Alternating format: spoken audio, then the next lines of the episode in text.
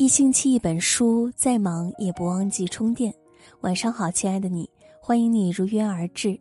这里是一星期一本书，我是文倩。今天要和大家分享的文章来自洞见。没有规矩的家庭比没钱更可怕。孟子曰：“不以规矩不成方圆。”一个家庭要想兴旺发达。需要有规有矩，没有规矩的家庭比贫穷更可怕。导演陈凯歌曾和老婆陈红带着儿子陈飞宇参加过一档节目，节目里陈飞宇在推门进来时，父母正在用餐交谈，于是陈飞宇轻轻的带上房门，站在门口角落，并没有上前打扰父母，直到陈凯歌。叫陈飞宇过去时，他才轻声漫步的走了过去。陈红给陈飞宇喂了一口菜，问他好吃吗？因为嘴里正在咀嚼食物，陈飞宇并没有说话，只是点点头。之后，陈凯歌把自己的筷子递给陈飞宇，让他夹块肉吃。陈飞宇双手接过陈凯歌递过来的筷子，非常优雅的向父亲点点头。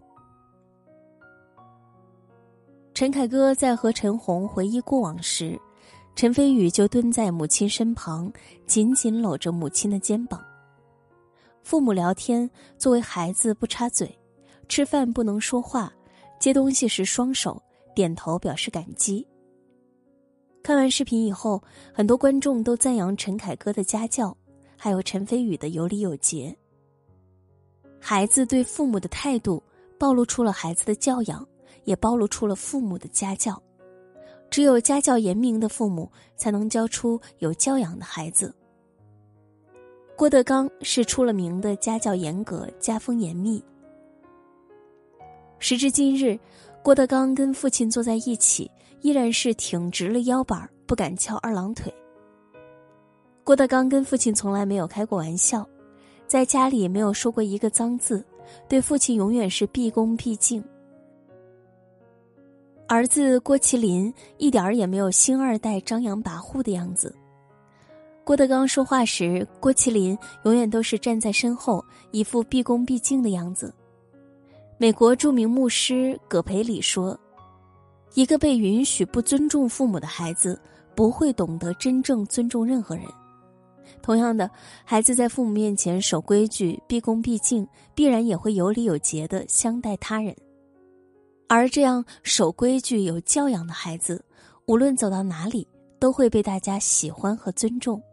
就像陈飞宇和郭麒麟，两人不仅事业发展的很好，业内口碑也好。作家刘墉曾说过一句很深刻的话：“你不舍得给孩子立规矩，就会有人给孩子长教训。”刘墉是个典型的严父，从小就在给儿子立规矩。让他学会独立和尊重。儿子刘轩小时候不爱说话，养成了自闭的习惯。刘墉就给儿子制定了非常严格的规矩：自己的事情自己做，严格作息，不能偷懒；自己洗衣服，父母不在家的时候必须要自己做饭；儿子看电视要管，玩手机要管，还把儿子独自送到路程三个小时的地方上学。有一次。儿子做错了事，刘墉骂了他两句，然后把头转到了另一边。转过头时，刘墉发现儿子把脚偷偷抬起来，示意想要踢他。虽然儿子这是个假动作，可还是被刘墉看到了。于是刘墉动手教训了儿子。他说：“要么你不要立规矩，要么你就得严格执行，这是很重要的。”在父亲的约束下。刘轩很小就学会了独立，学习也很刻苦，考上了哈佛大学。面对父亲的管教，刘轩对父亲也有过讨厌、叛逆和憎恨。但在长大成人、考上哈佛的那一年，刘轩突然意识到了父亲的用心良苦。刘轩表白父亲说：“这二十一年来，我讨厌你的严加管束，而二十一年后，我很感谢你的宽宏大量。”我该起飞了，却莫名其妙的有点舍不得。孩子的生性都是顽劣的、叛逆的，但父母如果只是一味由着孩子的性子来，很有可能就会让孩子走上歧途。或许小时候孩子并不能理解父母的用意，假以时日，一定能明白父母的良苦用心。不懂得立规矩的父母，养不出有出息的孩子。梁启超曾说过这样一句话：“与其跟孩子讲道理，还不如给立规矩。”在梁启超眼里，改变人生的从来都不是道理，而是规矩。梁启超六岁时，因为一件小事向母亲撒了谎，被母亲叫到卧室严厉教训一番。母亲一向温良醇厚，这是梁启超第一次见到母亲盛怒的样子。梁启超试图掩饰，没想到惹得母亲怒上加怒，动手教训了他一顿。从此，母亲为他立下不许说谎的规矩。等到梁启超长大以后，母亲才语重心长的告诉他：人之所以说谎，或者是做了不该做的事却谎称没做过，或者有该做的事没做好。却谎称做到了。母亲的这番话给梁启超留下了极为深刻的印象，在他幼小的心中立下了规矩。家庭教育中曾说：“有规矩的自由叫活泼，没有规矩的自由叫放肆。”家庭没有规矩，孩子就没有原则。孩子小时候不给立规矩，将来走向社会，很容易缺乏敬畏心。规矩意识不单纯是保护孩子的铠甲，更是孩子通往未来世界的门。很早之前看过一部电影，叫《婚姻故事》，讲述的是一段完美婚姻走向消亡的故事。查理是天才导演，妮可是优秀演员，两人因为工作结缘，一见钟情。他们一度认为对方是最契合的灵魂伴侣。旁人也觉得他们是一对默契无间的夫妻，就是这样一对默契无间的夫妻，最后闹到了离婚的地步。在一起生活久了，他们就会屏蔽掉对方身上的优点，看到的都是缺点。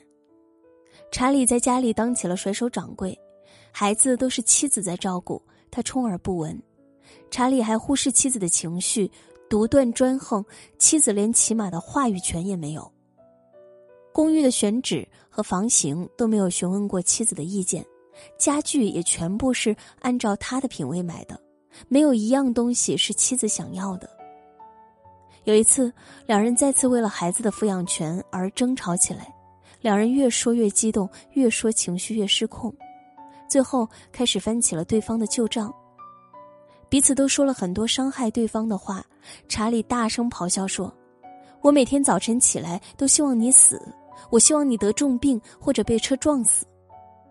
他们用最恶毒的语言相互攻击、指责对方，两颗心渐渐越走越远，最后彻底分道扬镳。想起前几天看到的一条新闻，感慨万千。二零一八年，浙江省离婚案件中排在首位的离婚原因，不是家暴，也不是感情破裂，而是无关痛痒的生活琐事。夫妻之间因为不懂得相互妥协，原本鸡毛蒜皮的小事愈演愈烈，最后成为离婚的导火索。很多人都会觉得，对上要对长辈讲规矩，对下要对孩子立规矩，唯独忽略了夫妻之间其实也需要讲规矩。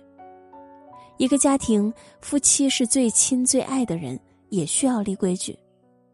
不吵过夜架，丈夫要先哄妻子。能用感情解决的问题，不要用道理。不说伤害对方自尊的话，说出口了要道歉。无论任何情况，不可以动手。遇事有分歧，双方都要尊重沟通。家务事要恰当分配，不能依赖一方的付出。管孩子要统一战线，不能当孩子面唱反调。只有夫妻同心协作。一个家庭才能走向富足，日子才会越过越好。夫妻恩爱就是一个家庭最好的风水，夫妻关系和谐，家庭自然风生水起，蓬勃兴旺。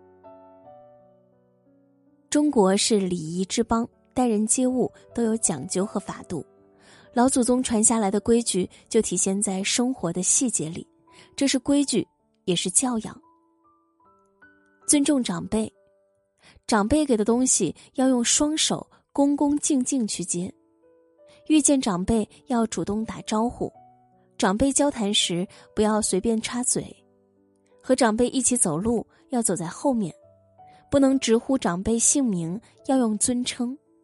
吃饭的时候要等长辈先动筷子。规范孩子，吃饭不挑食，不浪费，不咂巴嘴，不敲打碗筷，不高声喧哗扰乱他人视听，不横坐，不横腿，不抿脚。衣帽不加于他人衣帽之上，不向人喷水吐痰，不向人呵欠喷嚏伸懒腰，不抖落腿儿，不叉着腿儿。有规矩的家庭，再穷也能发家，因为有敬畏心；没有规矩的家庭，再富也会败光，因为家风不正。有规有矩是一个家庭最好的精神不动产，也是一个家庭最好的风水。这篇文章就和大家分享到这里，感谢收听。如果喜欢这篇文章，欢迎转发到朋友圈，和更多的朋友分享。我是文倩，我在小龙虾之乡湖北潜江，祝你晚安，好梦。